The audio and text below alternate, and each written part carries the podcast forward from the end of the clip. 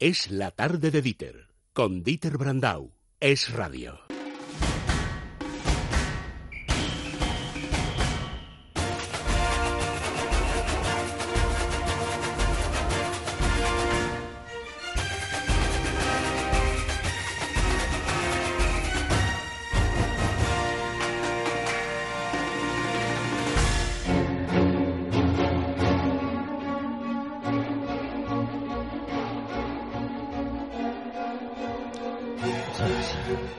Andrés Arconada, buenas tardes. Hola, psicosis. Sí, sí, no sé, yo le miro a Isaac como porque siempre hay un motivo, digo, ¿y esto? Me dice que viene Andrés. Digo, pues tú verás cómo te lo tomas, Arconada. No, esta vez no, no por mí.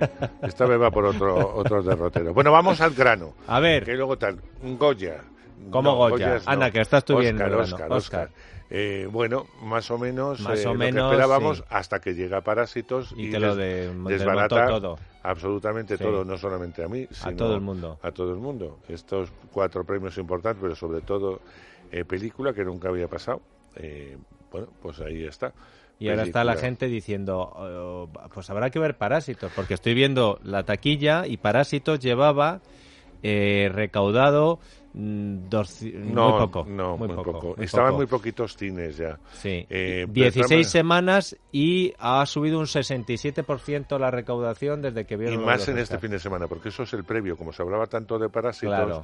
eh, tal. Entonces, en el fin de semana, Este es el que va a pegar un este subidón es el gordo, que ¿no? subirá el subidón, Sí. más que nada en taquilla, lo digo por la cantidad de Sí. cines donde se va a poner parásitos. Tengo que volver a repetir lo que dije en su momento de parásitos. Yo creo, a mí me gustó, eh, que Federico, que la odia, a mí me gusta, pero tengo que reconocer una cosa, y es que eh, está sobrevalorada, eh, lo he dicho siempre, que está sobrevalorada, y luego hay algo fundamental, el público medio, el que va al cine, no el que va a ver parásitos, que van a ver, son gente que va más a, a distintos tipos de, de cine, no solamente el americano, eh, es una película que cuesta entrar, que es difícil, que no utiliza un lenguaje clarito y sencillito, sino que exige un esfuerzo por parte del espectador a la hora de ver eh, esta película. Así que público que queréis solamente puro y duro entretenimiento, Parásitos no os lo va a dar. Parásitos va a exigir bastante de vosotros. Estoy pensando... A- aviso. Estoy pensando, Andrés, que Aviso. a lo mejor tampoco sube tanto en taquilla, subirá mucho, pero a lo mejor no sube tanto en taquilla porque creo que este fin de semana la echan también en los estrenos, no sé si en Movistar, creo. Pero estoy hay que pagar. ¿no? Me parece. Ah, es de ah, alquiler. La ah. tienes ya en alquiler, Ah, sí. pero hay que pagar. Y está en DVD también. O Sí, sea, sí. eso ya, ya ha salido al mercado En de, fin. del DVD. Bueno, pues ahora eh, A ver. eso es lo más sobresaliente y, y el predicador de Joaquín Fénix, que cada día le aguanto menos, que le dio mm, por ir de santo varón.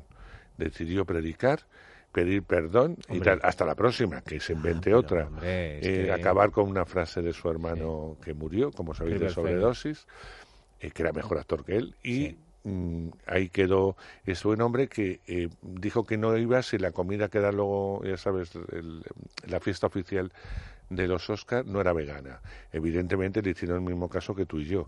Es decir, había vegetales, pero evidentemente había carne, pescado y todo lo que se les Y ocurrió. él estaba allí. Y él no sé si fue a una comida como no era vegana, mm, pero eh, él ya, eh, ya de momento eh, tendría que sobresalir por algo. En fin, que dicho esto, vamos a los estrenos de esta semana. Mira, y a mí Dani Orden, que es el director de esta peli de Hasta que la boda no se pare, me gusta todo. Hasta que la boda no se pare. Sí, me gusta, sabe hacer muy bien comedia.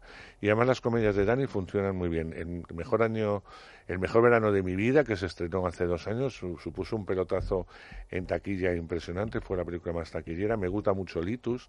Y esta iba con cierto interés, y lo que no pensé es que me iba a reír tanto como me he reído con ella. Es de carcajada continua, pero de carcajada continua. Ríe tuve los vascos, apellidos y cosas. Yo es que me la recuerdo y me sigo riendo. Hay momentos auténticamente delirantes. Eh, ¿En serio? Totalmente delirantes. Total. O sea, pero gags realmente ¿Y extraordinarios. qué tipo de humor? eh, Bueno, no, no es muy zafio, porque Ah. Dani no es muy zafio. Tiene alguna cosa más Sí. fuerte, pero no es muy zafio. La historia es muy sencilla. Estamos hablando de una wedding planner, que ahora les da ya por llamar a, a las eh, Que te organizan la boda. bodas, wedding planner.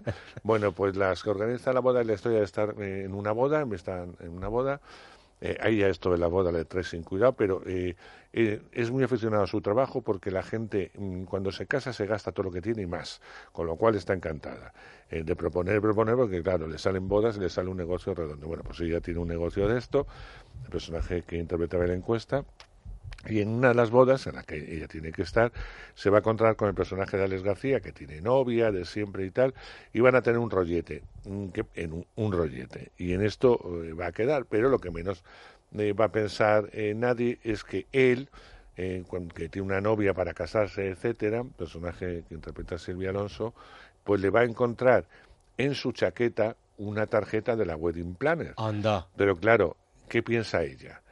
Ella piensa que es que le va a pedir el matrimonio. Correcto. Con lo cual, sin, sin dejarle capacidad de reacción, le dice que se va a casar. Que sí, que sí. Y que además se lo la tiene boda. que organizar Belencuesta. Llaman, eh, claro, eh, llaman a esta chica y resulta que esta había sido amiga de, de ella, una amiga. Habían sido, eh, en el colegio habían sido compañeras, pero la novia eh, la había tratado fatal, era como el patito feo, que ahora ya ha resurgido. Y no le va a quedar más remedio que aceptar esta boda y a partir de aquí lo que va a ir pasando es cada vez más imposible, más imposible, más imposible. Estupendos todos los actores y fundamentalmente Alex García, que está maravilloso en esta película. ¿Podemos escuchar algo, Isaac, para que luego nos ponga la nota arconada? Ella es Marina, que es la wedding planner. ¿Qué pasa? ¿Qué pasa? ¿Qué pasa? ¡Incendio! Te invito a una copa, venga, que te lo debo. No, no, se me, me vaya. No, no te vas, en serio, ven. Amor, buenos días. Bueno, es un Le, poquito. le damos el... Le damos un 7. Un 7, bueno, sí. eh, hasta que la boda no se pare, española, Arconada le ha hecho mucha gracia, le da un 7. A ver, Isaac Vizcaíno nos ha pedido que por favor le digas de qué va Sonic la película porque el domingo se lleva a su sobrino al cine. Bueno, yo tengo que decir una cosa, no soy nada aficionado a los videojuegos, nada. Es verdad que este videojuego lo conozco porque tiene muchos años. Más Esto que la está tos. basado. Eh, al igual que otras películas de animación o, o Porque esto es de dibujos animados. Sí, hoy ya pasó con Pokémon eh, de animación que viene eh, a su vez eh, puede ser solamente animación, pero en este caso, igual que pasa, insisto, con Pokémon, lo mezclan con personajes eh, reales para hacerlo más atractivo para toda la familia y para los que no conocen este juego y no van a participar en el juego. Yo imagino eh, que, que Isaac conocerá el juego, eh, algo Isaac, ¿conoces el juego? Porque si no, Sí. por mucho que le rueguen, no iría tampoco. Este a- que era el erizo azul, ¿no? Sí, es un es azul que además ha tenido muchos procesos porque salió de una forma que no era igual que en el que en, en el juego y entonces todos los que juegan protestaron e intentaron hacer boicot y ya cambiaron otra vez el diseño, el diseño original. En Como fin, son de puristas. que ¿eh? han tenido unos líos tremendos. Bueno, pues son las aventuras de, de este personaje que tendrá que luchar con malos malísimos mismos, para conseguir sus objetivos. Tiene un poco mm, de lo que es la estructura del videojuego. Y el malo malísimo es Jim Carrey. que La voz de Jim Carrey. No, no, no, físico. Ah, físico. Date cuenta que se mezclan personajes reales Ah, con... eso no me lo habías tal. dicho. Sí, sí. Es que no me, no me escucha. como Roger Rabbit, entonces. No me escucha. He dicho como en Pokémon, que también había... Porque No, me- Ryan me. Phillips, el Has dicho Pokémon y me he acordado de mi hijo. De estaba verdad. pensando, sí. Bueno, pues a tu hijo a lo mejor no, no creo que tu hijo juegue eh, a, No, a no, Sonic. No, no, no, no, no. No es de los suyos. No, no, no. Era de tu época. Era de mi época y de la de Isaac, sí. Pues nada, pues vete a verla. Hombre, estoy pensando en ello. A ver, ponme algo a ver si me convences. Soy Sonic, una bola azul de energía supersónica y más guapo que pa' qué. Y para salvar mi planeta, tuve que venir al vuestro. ¿Dónde estoy? ¿Qué año es? ¿La Roca es presidente? Le vamos a dar a Sonic la de dibujos animados está mezcla hecha, un cinco, carne. un cinco, un cinco. Un cinco, Eso, bueno, ya pues un porque 5. está bien hecha. Isaac, ya yo, me contarás el yo me lo lunes. pasé bien, no. No. Me aburrí, sí. Era previsible porque tú no eres Sí, el público sí. para el que se ha hecho esta Totalmente, película. Pero no debo ser también. injusto a la hora de que pienso Eso que tiene es. un público. Bueno, y pues por eso la has aprobado. Ya probado porque está muy bien hecha, no tengo nada que no tengo nada que objetar. Bueno, voy a una peli que me sorprendió también y que me, me gustó, se llama Fantasy Island y está basada en una serie de televisión bastante antigua que tú no llegaste a ver en su momento. Y hablamos de un eh, bueno, de un magnate que tiene una una isla. A esa isla solamente van una serie de afortunados. ¿Por qué? Porque ellos pueden hacer realidad sus fantasías. Pero esto de su- cuando es de antes de Orzo Way. Sí, sí, esto es muy antiguo, de los años 70. Por eso te digo que tú ahí no estabas. Bueno, Hombre, estar estaba, pero a lo mejor no me, no me ponían todavía delante de la tele. Claro, y además esta serie no era infantil.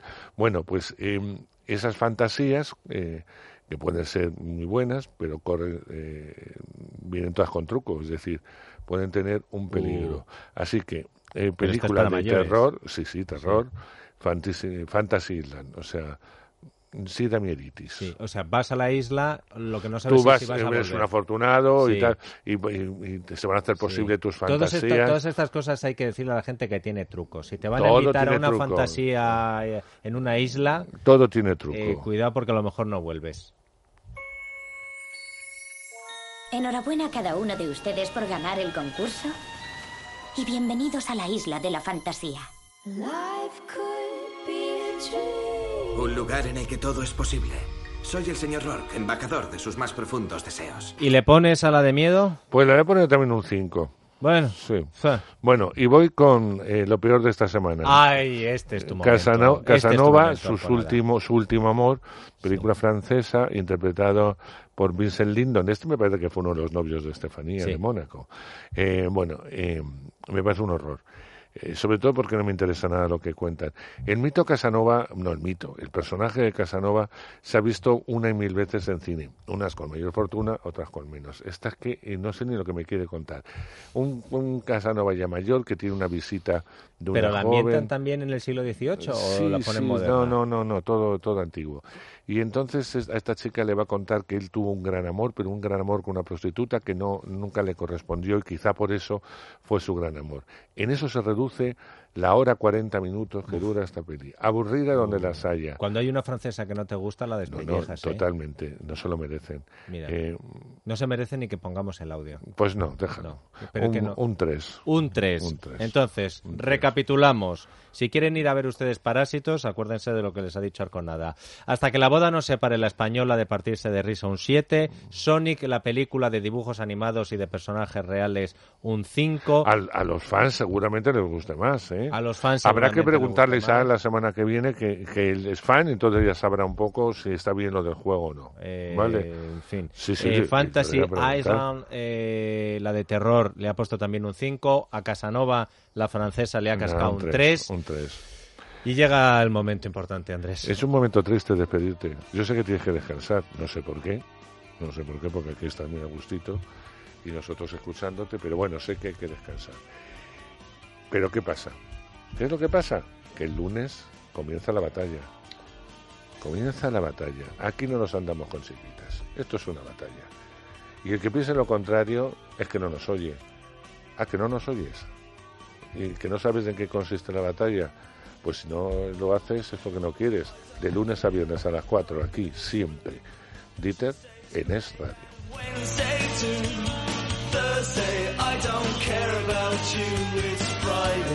I'm